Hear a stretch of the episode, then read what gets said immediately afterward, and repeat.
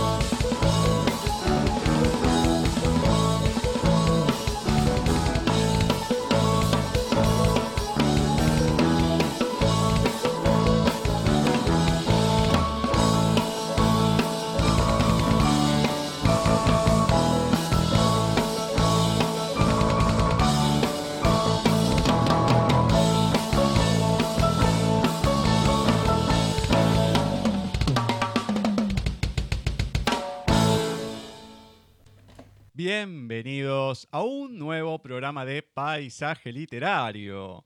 Nos encontramos en nuestra vigésimo séptima emisión de la octava temporada 2019 en Paisaje Literario. www.paisajeliterario.nadietv eh, www.nadietv.com.ar Ahí tienen la, página oficial de la radio, www.paisajeliterario.wixsite.com barra mi sitio, en nuestra página en Wix, que también nos pueden escuchar, tienen el chat, eh, los datos de la entrevistada que vamos a tener hoy, etcétera, etcétera, etcétera.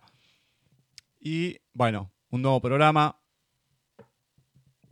14 de agosto de 2019 en donde vamos a tener un poquito de todo. Hay algunos cambios, tuvimos un poco las corridas con los operadores y demás, pero bueno, en fin, pudimos salir al aire. Hoy no se encuentra conmigo como todos los miércoles, ha faltado el día de hoy el señor García, pero sí está dando una mano el operador de confusión de miércoles que ha podido llegar a tiempo, el señor Petón. Muy buenas tardes, noches, señor Muy buenas tardes. Me escapé de trabajo justamente para venir a darles una mano. Así que espero que vaya todo el programa muy bien. Muy bien, muy bien. Bueno, ha llegado ahí casi sobre el límite, pero por, por lo menos a tiempo. Ahora esperemos que salga todo sin ningún inconveniente, ¿no? Esperemos que salga. Eso silencio. No me contesta y me asusta más que el señor García. Muy bien. Contacto arroba nadietv.com.ar ar, contacto arroba nadietv.com.ar en el mail, Skype, Facebook de la radio, arroba nadietv en el Twitter.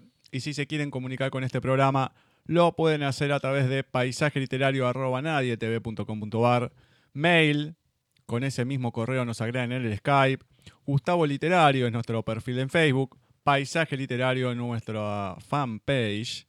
Arroba Paisaje Literario, nuestro Twitter y nuestra página en Wix, como se los mencioné al principio, www.paisajeliterario.wixsite.com barra mi sitio.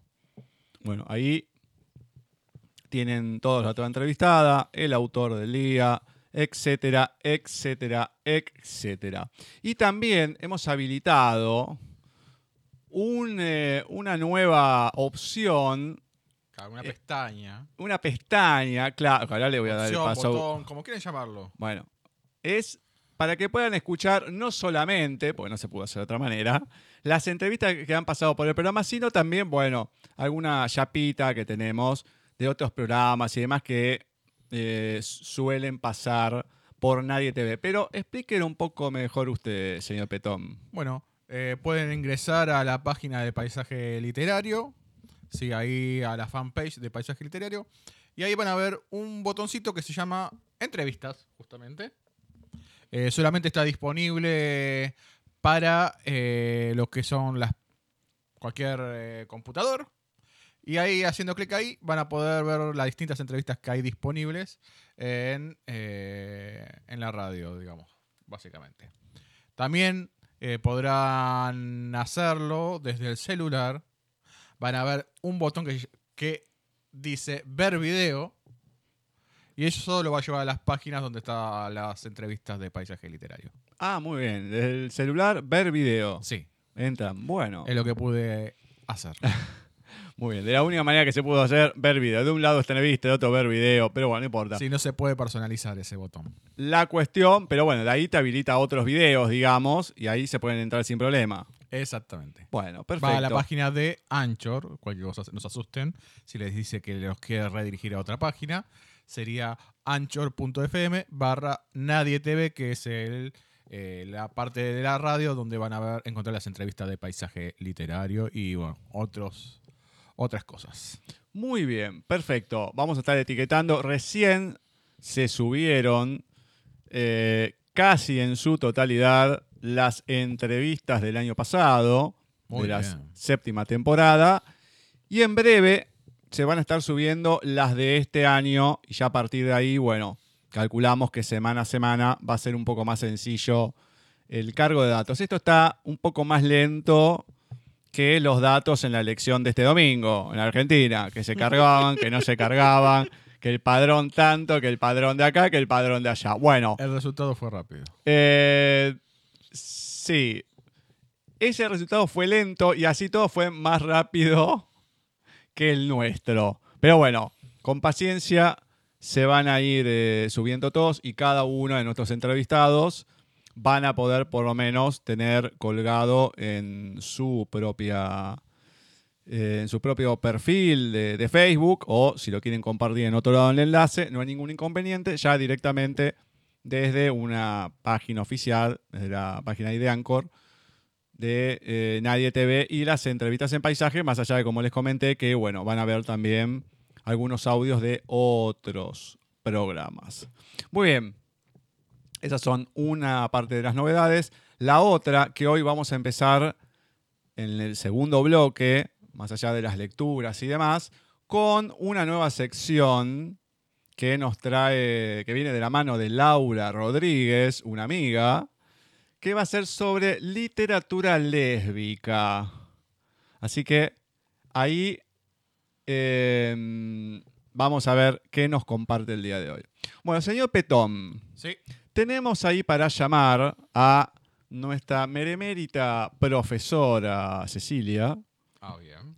Así que eh, lo dejo todo suyo para ver si la podemos tener en el aire y de esa manera, bueno, ya después comenzar con la entrevista y demás. Muy bien. Le mandamos un saludo al señor García, que está enfermo, está con fiebre. Así que se ve que las elecciones le, le- le cayó mal. El frío que está haciendo esta semana acá en Buenos Aires. Así que le deseamos una pronta mejoría. Perfecto. Eh, espere un segundo. mientras- Sí. Oh, ¿qué- ¿Por qué eso lo suelo escuchar bastante a menudo en este programa? Espere un segundo. Sí. Veo que a usted se le complica también lo del Skype, ¿eh? No, que es una pavada. No, no, no, es que no tengo del teléfono. No, no, está agendada, está agendada. Como Ceci 2, creo. Ah, ok. Sí, Bueno, está en no favorito, el señor. No, no, no. señor Petón. No lo sabía. Eh, bueno. Eh, Ay, uno da por entendido tantas cosas. Bien. Ah, menos mal que no hace ruido el Skype. Hmm. Es que sí, como usted me decía, no aparece hasta que Ah, sea vio. la primera llamada. Ahí estamos, ahí tenemos Bueno. a Cecilia. Muy buenas tardes, noches, Ceci. Buenas tardes, noches, Gus. ¿Cómo están? Bien, todo bien, todo tranquilo por ahora. ¿Usted? Me alegro. Todo bien por ahí entonces. ¿Se oye bien? Todo bien, todo bien. Bueno, perfecto. Hoy nos abandonó el señor García, pero lo tenemos en su reemplazo al señor Petón. Buenas tardes. Ah, bueno.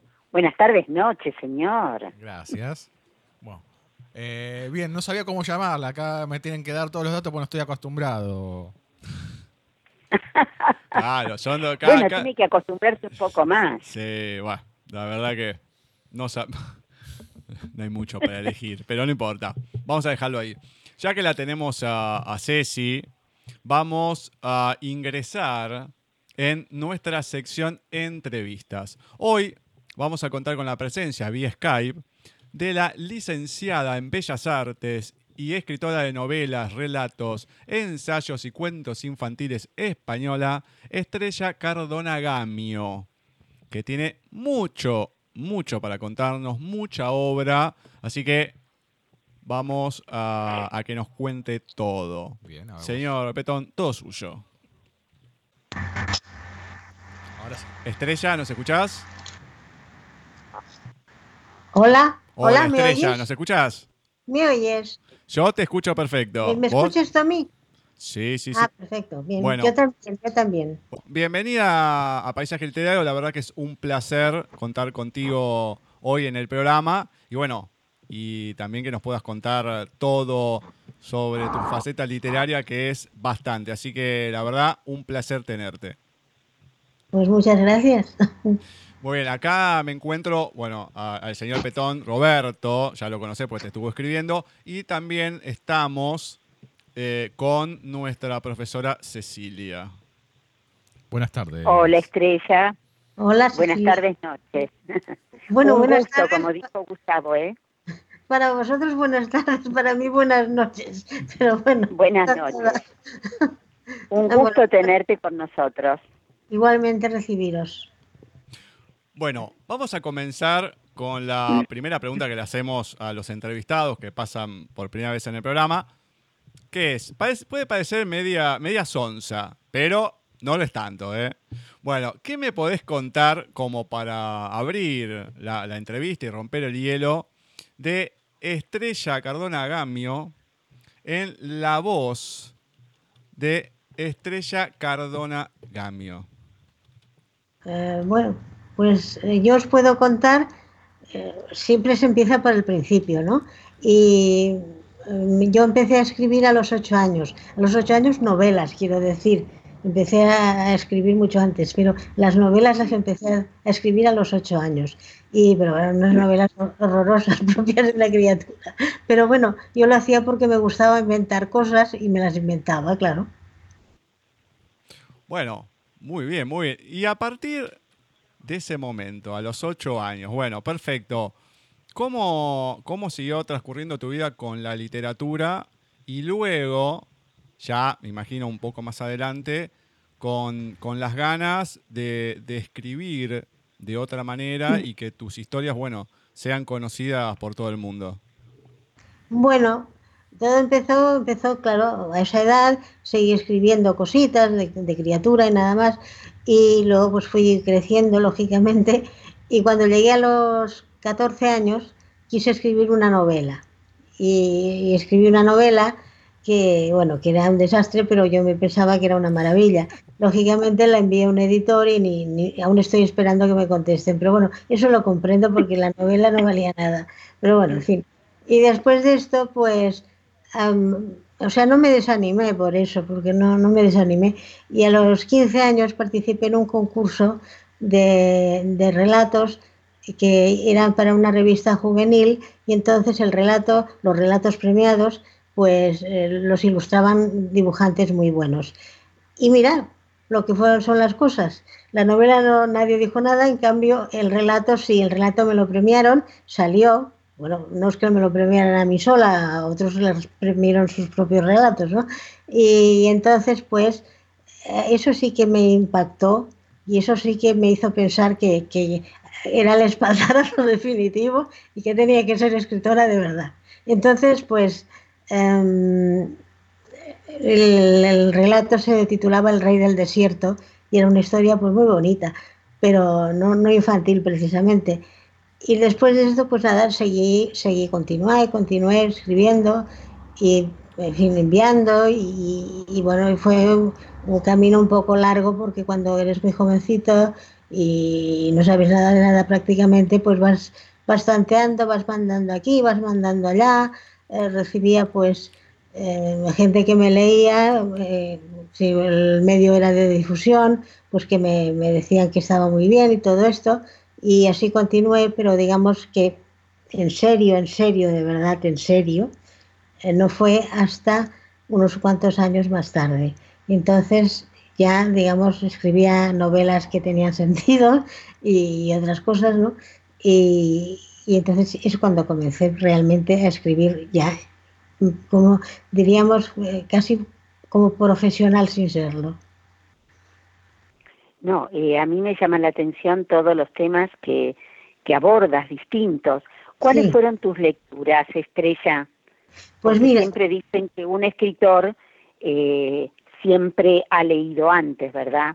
Sí, sí, sí. Y además, yo siempre digo, cuando me preguntan, eh, me preguntan gente que empieza, claro, me preguntan y me dicen, oh, ¿qué tal? Igual digo, mira, lo que tú tienes que hacer es leer mucho, mucho, mucho y a muy buenos autores y nunca, jamás a, a, novatos. Si coges el libro que ha escrito un amigo tuyo, por muy amigo tuyo que sea, que es una porquería de libro porque no, no es de un profesional, pues y te dejas influenciar, tú también escribirás así y así no avanzarás. O sea, hay que leer muchísimo de muy buenos autores y, yo empecé a leer muchísimo de muy buenos autores antes de los ocho años porque ya leía a Mark Twain, en fin, a, a mucha gente importante y con lecturas lógicamente de tipo juvenil, ¿no? Y luego seguí, seguí, seguí y hasta ahora que no he parado, que no paro de leer, vaya.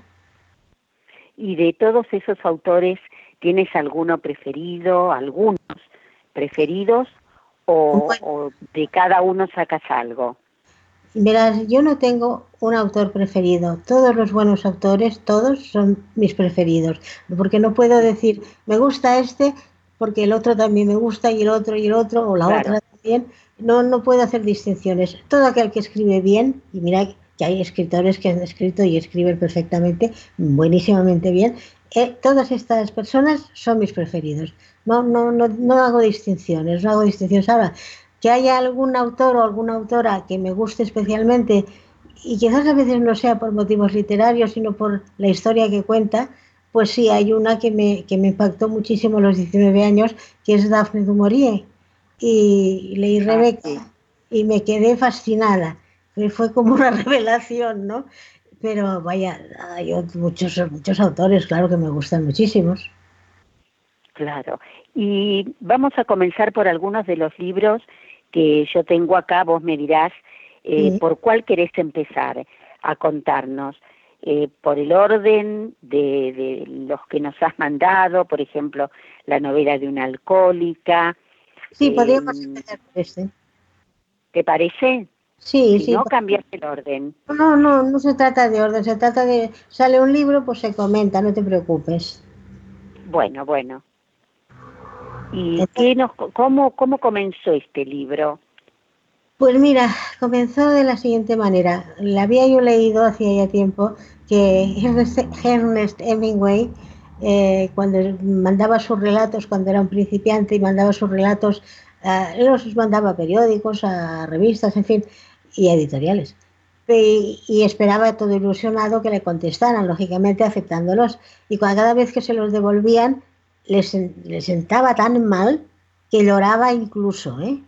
Y eso me impactó, me impactó muchísimo porque pensé, caramba, que un hombrón como él se ponga a llorar de esa manera porque le devuelven algo, y, me impactó mucho, mucho, mucho. Y entonces, a partir de ahí, pues mm, me fijé mucho en, cómo escribía la gente y, cómo podía verse afectada por tal o cual em, autor. Y ahí surgió entonces la novela de una, de una alcohólica. no, habían habido otras antes, ¿no? Pero la novela de una ah. alcohólica, ah, bueno, sí, prácticamente fue nació por esta causa, ¿no? Y entonces, pues eh, pensé yo, bueno, pues mira, vamos a escribir una novela en la que sea una mujer la protagonista, porque siempre los alcohólicos de novela son hombres todos. Pues no, señor, vamos a Es verdad. Sí, es verdad, yo soy un poco vejatorio. Y digo, no, señor, pues la vamos a convertir en mujer y será una mujer. Y fue una mujer, claro. Y, nació así, así nació Adriel, ¿no? Y claro, pues la historia que cuento no es una historia que le haya pasado a alguien que yo haya conocido, pero es una historia mm, que tiene muchos pedacitos de vivencias, es decir, yo para, instalarme en esta novela eh, me fui a, mm, Alcohólicos Anónimos, a, una de, hacen sesiones abiertas al público, ¿no? Para escuchar lo que hablaban y darme, o sea, documentarme lógicamente, ¿no? Y me documenté, claro. Y entonces pues aprendí muchas cosas oyéndoles. No es que les copiara las historias, porque no, se les no hay ninguna historia copiada que haya salido aquí. Adriel es auténticamente producto de mi imaginación, pero basada, digamos, vamos a decirlo así, claro, en casos reales, porque yo no sabía cómo claro, la problemática de ellos, claro. claro. Claro, yo no podía saber cómo podía actuar sin saberlo, una persona alcohólica. Entonces me di cuenta de cómo podía actuar una persona alcohólica. Y entonces de ahí salió la idea, salió la novela y, me lo pasé muy bien porque siempre que escribo me lo paso muy bien, ¿no? Lo que pasa es que aquí pasa una cosa muy muy curiosa y es que eh, los escritores son como somos como los, los actores, es decir, el actor vive un personaje y lo interpreta el escritor escribe sobre muchos personajes y curiosamente los interpreta todos mientras está escribiendo. Entonces, claro, claro. tenemos que Adriel, pues es como un poco hija mía, pero que me ha influenciado mucho porque cada vez que empezaba el, capítulo que hubiera dejado y continuaba, cada vez que me ponía en contacto con el personaje, pues em, lo pasaba muy mal porque el personaje se, se metía dentro de mí y me impresionaba y me amargaba la vida y me angustiaba, depende de lo que yo contase de este personaje, como es lógico. Y, sí, sí, es así, es así, es así como funciona, por lo menos supongo que a los otros autores les pasará lo mismo, ¿no? porque no voy a ser yo única, pero mm, ella funciona así. A través de mí me cuenta su historia y yo la escribo y ya está. Así de sencilla.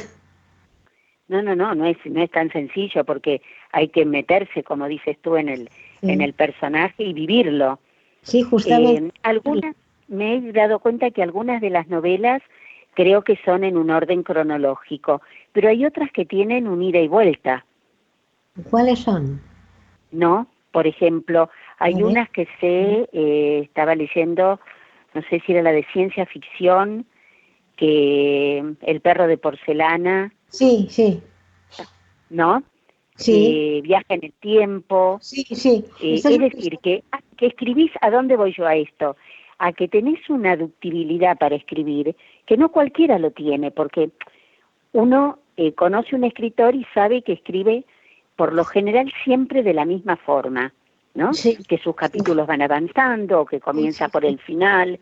Eh, pero yo acá en los tuyos, por lo menos, sospecho que cada una, cada una de tus novelas es distinta.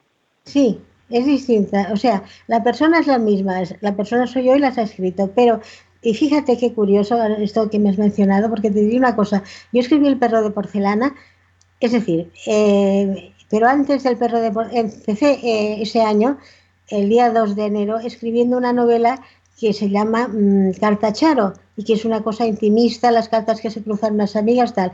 Pero en el mes de, febrero del mismo año empecé a escribir El perro de porcelana y en el mes de marzo del mismo año empecé a escribir una novela de humor, de humor enloquecido, que se llama, mm, a ver, que ahora...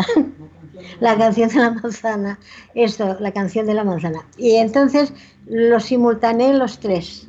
Es decir, Empezaba, a escribir eh, la de la carta Charo, ¿no? Bueno, terminaba el, día o los días que lo hubiera escrito y entonces me ponía a escribir El perro de porcelana. Y luego empalmaba con eh, la canción de la manzana. Bueno, pues a mí este, este jueguecito, que duró varios meses, eh, me maravilla porque ninguna de estas tres influyó en la otra para nada en absoluto. La primera es una eh, Carta Charo es una novela intimista, ya te he dicho.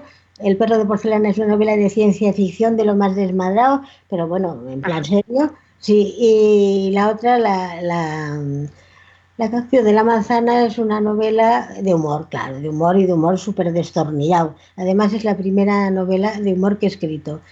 Y, sí, pero la simultaneé, ¿eh? y duró varios meses la cosa. Empezaba, escribía una. Maravilla. La, la, semana siguiente atacaba con la otra y así sucesivamente.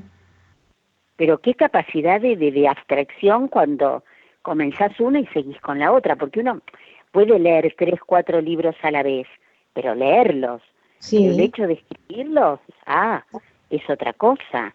Bueno, pues ¿Cuánto le dedicas a la escritura, Estrella? Pues mira, yo mm, normalmente, mm, es decir, se me ocurre una idea, una novela, lo que sea, ¿no? Y entonces, pues, claro, me pongo a escribirla, como es lógico. Entonces, eh, las jornadas de, escritura de novela eh, son de seis horas, tres por la mañana y tres por la tarde.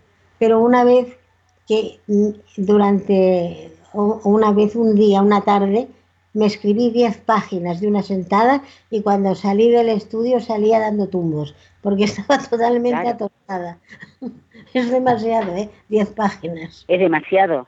Sí, hombre, demasiado. Imagínate, seguido, seguido, seguido, seguido, seguido. Era una novela sobre la Revolución Francesa y, claro, eh, había cosas que explicar, ¿no? Pero me metí tanto, tanto en lo que estaba escribiendo que ya te digo, toda una tarde, diez páginas. Es, es, una, nunca más lo he vuelto a hacer, ¿eh? Nunca más. No, es muchísimo. ¿Y son extensas tus novelas? Depende, depende del tema y de, lo que yo desarrolle, ¿no? Es decir, mm, porque yo opino que un escritor debe escribir lo que se le ocurre, como se le ocurre y en el tiempo que requiera lo que está escribiendo. Porque si coges y dices, no, tengo que poner más porque eh, la gente querrá que ponga más, no, yo pongo lo que quiero. Y pues la novela puede ser larga o puede ser corta.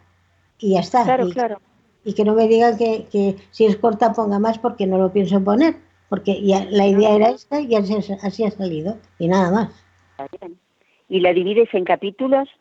Sí, claro, claro, claro. Ahora, cada capítulo tiene un título no, no, o un número. Un número, un número. Solamente si tuviera un título, la canción de la manzana tiene título cada, cada capítulo, pero normalmente pues hay en lo que te digo de carta Charo, pues en vez de capítulos pone carta de Charo a fulanita, eh, carta de fulanita Charo, que así, ¿comprendéis? Ah, también, el género, también el género epistolar, qué maravilla. Sí, sí, es la única que ha escrito un género epistolar, porque me decían, no, no el público, no, desde luego, pero amigos y amigas me decían, ah, el género epistolar es una antigualla, ¿cómo te atreves con eso? y tal y cual. Pero ya no les hice caso y escribí lo que me pareció y ya está.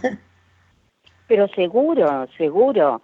Y deben ser hermosas cada una eh, en especial. ¿Cuál, ¿Con cuál estás más conforme? Si hay, si se puede decir que estás más conforme con una que con otra. Bueno, yo te diré una cosa, lo que dicen las madres de sus hijos, ¿cuál, ¿a quién hijo quieres más? Y dicen a todos. Pues yo lo mismo, a todas, todas me gustan. A todas. O sea, cada una en su estilo. Me gusta, por ejemplo, eh, Adriel, me parece una novela muy, muy dramática, muy dramática, pero me gusta, lógicamente, y, y así sucesivamente. Claro, pero también viste que hay hijos que nos cuesta un poquito más educar y a otros menos. ¿Cuál es la que te costó más? la que me costó más, la que me costó más, pues no, Adriel mm, funcionó perfectamente. Esto, quizás las que me costaron más por el tiempo que estuve durante meses simultaneándolas a las tres fueron la carta Charo, el perro de porcelana y la canción de la manzana, porque claro, al ser temas tan diferentes, era como saltar sitio al otro, un sitio al otro, y me costaba un poco, ¿no? Pero bueno, lo pude hacer, sí, sí. Qué maravilla. Eh, ¿Investigas muchos en Internet? Mm, ¿En qué, en qué sentido? Eh, si tienes que buscar, por ejemplo, bueno, ante una novela histórica, obviamente, pero datos, así como fuiste a las reuniones de Alcohólicos Anónimos, en otras de tus novelas, ¿tuviste que buscar o indagar en algo específico o mm, fueron surgiendo? Mm, fueron surgiendo, exceptuando, por ejemplo, si es una novela histórica, pues me tengo que documentar, como es lógico, ¿no? Claro, obvio pero más, más bien fueron surgiendo, fueron surgiendo. Y si en algún caso hubo alguna que necesité informarme por algo, pues sí me informé. Pero vaya, mm, funciona así, por lo menos yo. Otros no sé cómo lo harán, pero... Estrella, y cuando terminas de, escribirla, ¿se la das a alguien antes de pasar por la editorial y demás? Que igual sé que tienen una editorial con tu hermana, pero ¿se la das a alguien a leer? No, no, no, cuando termino una novela, cuando termino una novela, eh, lo que lo que yo he escrito se queda en casa, digamos, y lo comento con mi hermana, pero con nadie más de fuera, porque hace tiempo, mucho tiempo leí que García Márquez decía, sobre todo nunca dejéis leer a nadie una novela vuestra mientras la estáis haciendo o la acabéis de terminar. Terminarla cuando la consideréis acabada del todo, entonces la lleváis al editor. Pero quería decir, y, tenía razón, porque por ejemplo, que yo se lo comenté a mi hermana, pues lo hablaremos, lo comentaremos, lo discutiremos si tú quieres, pero que yo se lo comente a una persona, eh, aunque sean amigos o otros familiares, ¿no? Eh, no, porque por, amistad a veces te pueden decir, oh, qué precioso, qué bonito, o todo lo contrario, ¿no? Es mejor dejar estas influencias nocivas fuera y prefiero comentarlo con mi hermana que no con otra persona.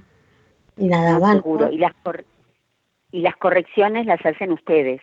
Sí, las sí, las hacemos entre nosotras. O sea, yo la escribo, la corrijo, lo que tenga que corregir, eh, ella la lee, la corrige también en el sentido em, gramatical, etcétera, eh, tipográfico, luego yo la vuelvo a leer y así nos turnamos leyéndola hasta pulirla del todo. Más, pero más bien es pulirla de una manera, digamos, eh, técnica, por decirlo de alguna manera, ¿no? Sí, sí, sí, es así. Estrella, vos hace ya un tiempo junto, junto a tu hermana, María Concepción, han creado un sello editorial y además eh, venden, entre varios de los libros que tienen, el taller libre de literatura. Contame lo del sello editorial, cómo surgió y de este libro, este taller libre de literatura. Bueno, a ver, que me sitúe. El, ¿Cómo surgió el taller libre de literatura? ¿Cómo surgió el conformar el sello editorial y también, este, más allá de, todas las novelas, libros de cuentos y demás, esto que de, de, todo lo distinto que tenés, este, este libro que venden del taller libre de literatura. Sí, pues el taller libre de literatura surgió por una cosa muy sencilla, porque había mucha gente que me escribía, escritores, claro, escritores, escritores eh, en ciernes, que me escriben y me decían, eh, a mí me cuesta mucho hacer esto, o tú cómo, cómo hiciste aquello, o qué se puede hacer, hay fórmulas específicas. Y entonces esto me dio la idea de ir contestándoles a todos porque las, las preguntas se repetían, claro. E ir contestándoles a todos, pues, eh, por ejemplo, pues eh, tengo que tengo que echar mano de la inspiración o tengo que, que vivir lo que escribo y tal. Y yo les iba yo iba explicando en cartas, pues eh, esto tal así, esto así, y, y bueno, y entonces iba publicándolos, pero no refiriéndome a una persona que me hubiera escrito, sino en general a todos, a todos los que me escribían. Y, y, así fue surgiendo el libro que tuvo un éxito impresionante y que puedo decir una cosa, que es el, el bestseller de la colección, porque se sigue vendiendo de una manera extraordinaria. Vaya, la gente, la gente, claro, la gente que empieza, lógicamente, lo, lo, compra, lo lee y le sirve de mucho, porque he recibido cartas de, de agradecimiento de personas que me decían, eh, leí tu libro y luego pues que ya andaba desorientado, me, ha servido de mucho, eh, gracias a ti he ganado varios premios, lo que claro, esto pues es muy gratificante para el que lo ha escrito, ¿no? Y en fin, no, la gente ha tenido una respuesta a este libro que nunca me lo hubiera imaginado, ¿eh? porque pensaba, bueno, es un taller libre de literatura y mira, pero no, no, ha gustado muchísimo, muchísimo, muchísimo. Y hablando de... Claro, lo- porque es tener, perdón, un taller, un taller literario en casa. Mm, Bueno, ¿en qué, en Claro. qué, ¿con qué yo decir? A ver, explícame. Claro, eh, tener el libro ese es como tener a una persona, un profesor Sí, o un sí, coordinador de taller Sí, en casa, con sí, uno. Es claro. valiosísimo. sí, sí, sí, sí. Porque te explico todos los, los trucos que tienen eh, los, los, bueno, los escritores los tengo yo, los tienen los demás. Y, y entonces, pues, la gente, pues, es que te hacen preguntas rarísimas. Y yo las contesto, claro. Y entonces, pues, se quedan tan contentos. No, bueno, lo que quería eh, poder ibanar con lo del taller de, de literatura, también un libro que has sacado, eh, que ha surgido a raíz de una charla de literatura, que ha sido La trampa de ser mujer. ¿Cómo fue Ah, sí. charla? ¿Cómo surgió? ¿De qué se trata? Pues yo fui a dar una conferencia, bueno, quizás decir conferencia sea muy presuntuoso, una charla eh, hacia de tipo femenino, de, de cosas, pues sí, pero mm, surgió porque al final de, toda la charla eh, las señoras, porque claro, fueron mujeres más que hombres, esto si había un hombre era lo más que había, pues entonces mm, me decían, bueno, querían saber más del asunto y esto, y oye, ¿tú qué, te, qué piensas? ¿Que, que las mujeres somos, servimos para algo aparte de cuidar de los niños y la casa? ¿Podemos tener ideas propias? Es muy interesante, ¿no? Y entonces pensé, ¿qué caray? Pues mira, voy a escribir un libro en el que les dé respuesta a todas sus preguntas. Y así surgió eh, el, el libro este. ¿En serio me estás hablando que hoy en día las mujeres todavía se preguntan eso? Sí, Si pueden servir sí. para algo más que criar un Sí. hijo y demás. Sí, sí. Yo también me quedé muy sorprendida, porque hoy en día parecía una barbaridad decir eso, preguntar eso, mejor dicho. Y sí, sí, sí. A muchas hago- hay que, que decírselo para que lo sepan. No, yo siempre hago la dif- siempre hago la misma diferencia que para mí, a ver, en ciertos aspectos sí, tampoco voy a ser tan demagógico, pero en cuestiones de, de amoríos y demás. Pero para mí no es como, no, existe en cierta manera esa diferencia, porque yo digo siempre lo mismo, yo tengo una, necesito realizar una tarea. Si esa tarea a mí no me interesa si la hace un hombre o una mujer, yo necesito el que tenga mayor capacidad. Y así debe ser todos lo- los ámbitos de la vida. O sea, cada Claro, uno, la capacidad o no que tenga, no se la da, salvo que sea un trabajo de fuerza o no. Pero la capacidad intelectual o de, de resolver problemas no se la da más o menos por ser hombre y mujer, sino por lo que uno ya tiene o por la experiencia que ha tenido también en la vida. Sí, no, en eso estoy de- plenamente de acuerdo, pero sucede una cosa, que mm, eh, en las familias, y, y estamos en el siglo XXI, pero claro, esto arranca de un poco antes, ¿no? Y no me refiero al siglo pasado, al, al siglo antepasado. Esto, las familias, eh, las mamás de las familias acostumbran a tener la mala, la mala costumbre, valga la redundancia, de, de decirles a sus hijas que han de obedecer al papá y han, de, y han de obedecer y ayudar a los hermanos varones. Y esto es una costumbre muy fea que tienen las mamás, porque si las mamás no tuvieran una mente tan chapada a la antigua, la cosa sería diferente. Yo tenía unas amigas que la mamá era, parecía de, del siglo antediluviano, y tenían dos hijas y dos hijos. Y cuando venían de la, de la escuela, del instituto, eh, el chico uno de ellos, el más mayor, decía a su hermana, hazme la merienda. Y la niña decía, hazla tú. Y entonces el niño protestaba. Bueno, no tan niño, pero vaya. Y entonces la madre intervenía y le decía, tienes que hacerle la merienda a tu hermano porque es el hombre. Eso es fatal. Por favor. Pues sí, señora, sí, señora, auténtico. Es, y la chica, claro, se rebotaba de mala manera. La mayor era más sumisa y aguantaba y hacía la merienda, pero ella no, ella era la, la rebelde de la casa y la pobre lo pasó muy mal por esa causa. O sea que hoy en día, hoy en día me estoy refiriendo hace ya varios años, pero claro, tanto da, ¿no? Ahora no, ahora sí, la mujer parece que está consciente de que puede ser un ser individual y pensante, que eso es muy importante, y dejarse de tonterías. Después por eso hay hombres que no saben ni poner un lavarropa siquiera. Eh, por eso hay que enseñarles. claro. pero si no lo hacen desde que son chicos y no se acostumbran, tampoco lo van a saber. O sea, cada uno tiene que hacer las cosas, las tiene que ir aprendiendo. Como uno va al colegio y aprende y demás, bueno, también tiene que aprender las demás cosas de la vida porque nunca se sabe qué, qué te va a deparar el futuro. Pero bueno, la verdad, Dios mío. Bueno, vos sos una persona que ha escrito mucho, que sabés escribir, te desenvolves bastante bien con todos los géneros, pero ¿cómo es un abuelo que no sabe, que no, no tiene la capacidad para explicar cuentos? Pues, Está bueno. Sí, esto es, este libro lo presenté en un concurso, no ganó lógicamente, porque en este país eh, para que ganes un concurso tienes que ser pariente de algún miembro del jurado, esto, y entonces pues quedó finalista, quedó finalista, o sea, detrás del que ganó estaba el mío, y el mío, claro, no ganó. Pues era las bases eran que se tenía que hacer seis relatos, y entonces, pues diferentes, claro. Y yo escribí los seis relatos, y eh, consiste simplemente en, en un abuelo que un día se da cuenta, los nietos le piden que les cuente cuentos y el abuelo pues los ha olvidado total, totalmente todos y no se acuerda de ninguno. Y claro, se preocupa mucho. Esto ya es, es un libro que lo pueden leer los niños y, les gusta, ¿eh? que a mí hay niños que lo han leído me lo han dicho.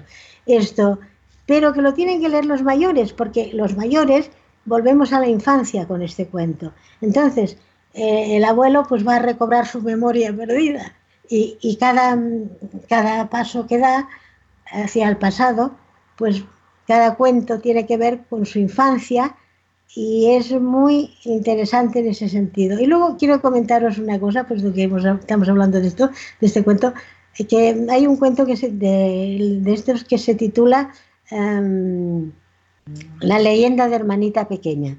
La leyenda de hermanita pequeña pertenece a este libro y este libro pues hace muchísimo tiempo que lo escribí. Eh, lo digo porque os acordáis, ya sabréis, esta niña sueca, Greta Thunberg, creo que es que se ha metido ecologista defensora de la naturaleza, la naturaleza y el planeta, ¿no?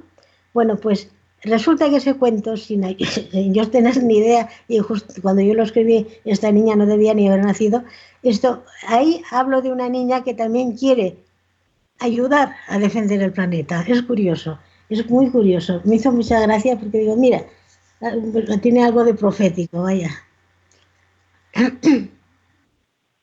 Interesante. Hasta una novela policial. ¿Cómo surge esta novela policial? Pues esas son las que me encantan. los, los de la muerte, ¿verdad? ¿Es esta? Eh, sí, ¿cómo surge? Pues surge, esta tiene su historia también, su historia pequeñita. Resulta que se me ocurrió hace muchos años, hace muchos años, muchos, muchos. Y lo escribí en un par de hojas, un momento que voy a toser, ¿eh? lo escribí en un par de hojas y las perdí. Las perdí y no las volví a encontrar. Y hace, hace nada, hace dos años, las encontré. Lo leí y digo, hombre, pues la historia es interesante. Y entonces la escribí. Y sí, es una historia policíaca, pero situada en el entre Nuevo México y California. Claro, sí, sí, por los años 50 del siglo XIX, dice acá. Eh. Sí, sí, muy interesante. Sí, no, no, y la última... ¿Cómo? Sí, dime, dime. No, la última, la viajera. Uy, la viajera. La viajera es, es una no sé si será la última, la que tengo yo acá del año 18. Sí, sí, sí. sí. pues la viajera es una historia eh, muy extraña, porque eh, cuento algo que no lo puedo repetir ahora porque si no perdería toda la atracción.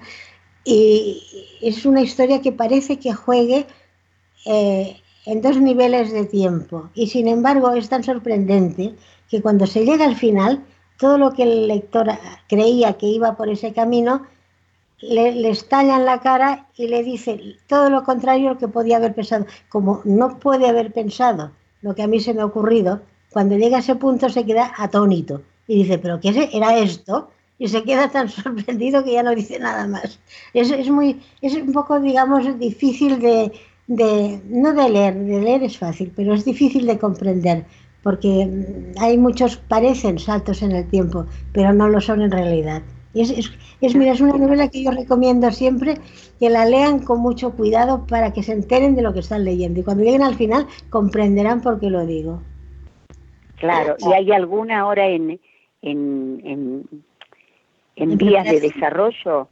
Pues sí, sí, eh, tengo una novela, bueno, no, perdón, tengo un libro eh, en vías de desarrollo muy avanzado, muy avanzado, pero que eh, supongo que saldrá para septiembre ya porque ya cogemos la temporada de, la, de, los libros nuevos y todo eso, ¿no? Y sí, este sí es, es, en vías de desarrollo. Y luego hay algunos otros más, pero este es, digamos, el prioritario. Luego hay un par más que también, lógicamente, saldrán. Yo eh, tengo aquí un fragmento de Adriel B. ¿Puedo leerlo? Sí, sí, perfectamente. La novela de un alco es parte de la novela de una alcohólica. Sí, sí. Prefiero pasar por alto esa etapa de mi existencia. Fue oscura, horrible, y a mi desesperación alcohólica se aunaba la certidumbre de estar de más en este mundo, sin que nada me atase a él, porque mi hogar estaba vacío, y mi vida hueca carecía de sentido.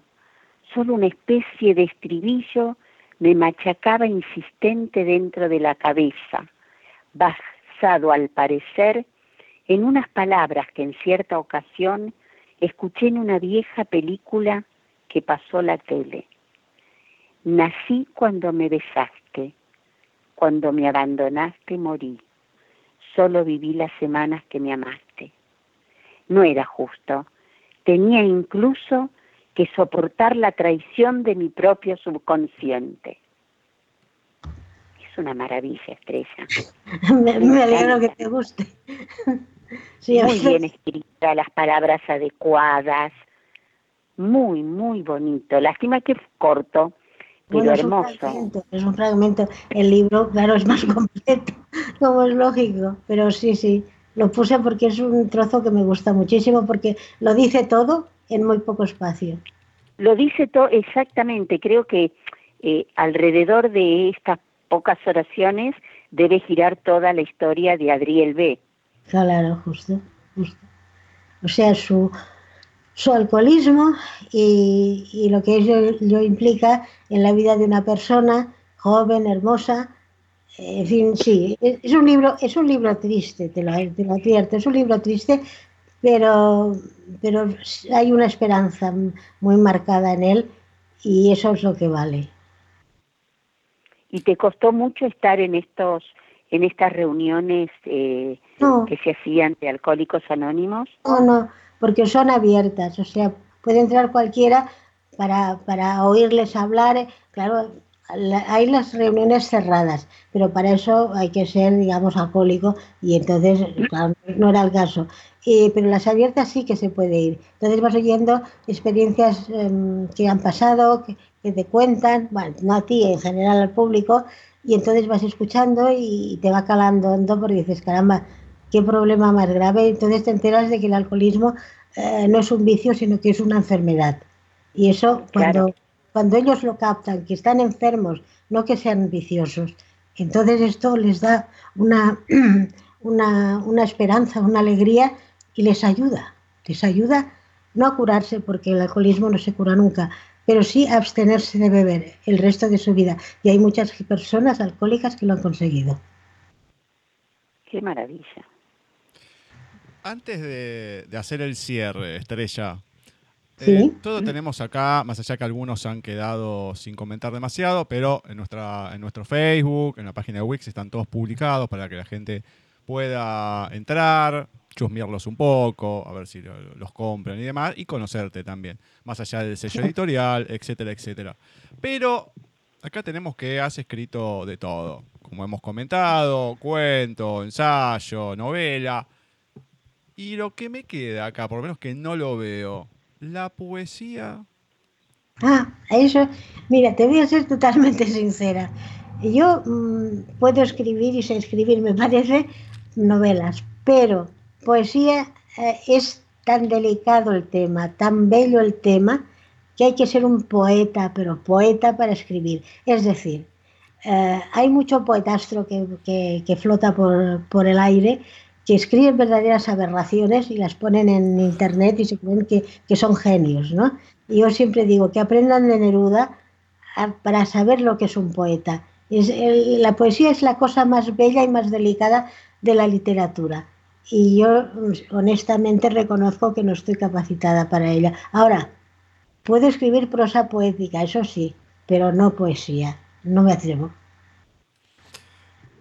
Bueno, la verdad que me encanta escuchar a alguien, eh, creo que desde, desde Vero, desde Vero Mariaca, que no escucho a alguien que diga que le tiene semejante respeto a la, a la poesía para, eh, para tomarlo de esa manera, ¿no? Para escribirla. Yo considero también que hay que tener eh, un talento único para poder escribir poesía, porque la novela, bueno, uno puede estudiarlo, puede más o menos, le puede costar más o menos, el cuento también, pero la poesía, si uno no nace con el talento para escribirla, es muy complicado.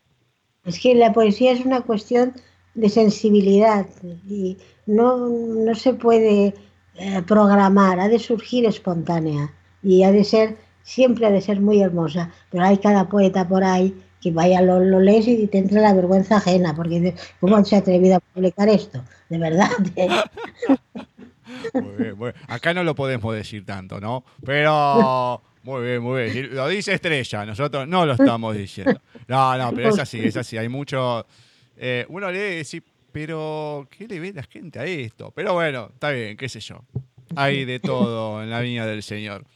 Bueno, comentame, Estrella, el, sello editorial cuál es, dónde la gente lo puede encontrar, dónde pueden encontrar tus novelas, dónde te pueden encontrar en las redes sociales, todo. En Amazon, Amazon ya sabes lo que es Amazon, ¿no? Pues en Amazon están allí todas las novelas que hemos estado comentando o hablando de ellas al menos. Esto allí eh, ponen, buscan en la sección de Amazon Estrella Cardona Gamio y saldrán todas mis novelas. También, bueno, pues en, Facebook también pues eh, salen mis novelas comentadas, esto y, cualquier persona pues eh, mi, mi, esto, mi, mi dirección de Facebook es eh, Estrella Cardona Gamio y ya está. Se pone y sale y ya está. No hay problema. Un momento que no sé qué me dice mi hermana. Estrella Cardona Gamio, autora. Ah, Estrella Cardona Gamio, autora, me dice mi hermana. Esto, o sea que no es difícil de, encontrar. Ya te digo, el nombre ya, ya, te lleva a la autora y a todo lo que escribe y a todo lo, que ha puesto. Canta eh, María Concepción es la que tenés ahí que te está, te está ayudando, ¿no? Sí, Muy bien, le mandamos un beso porque me encanta.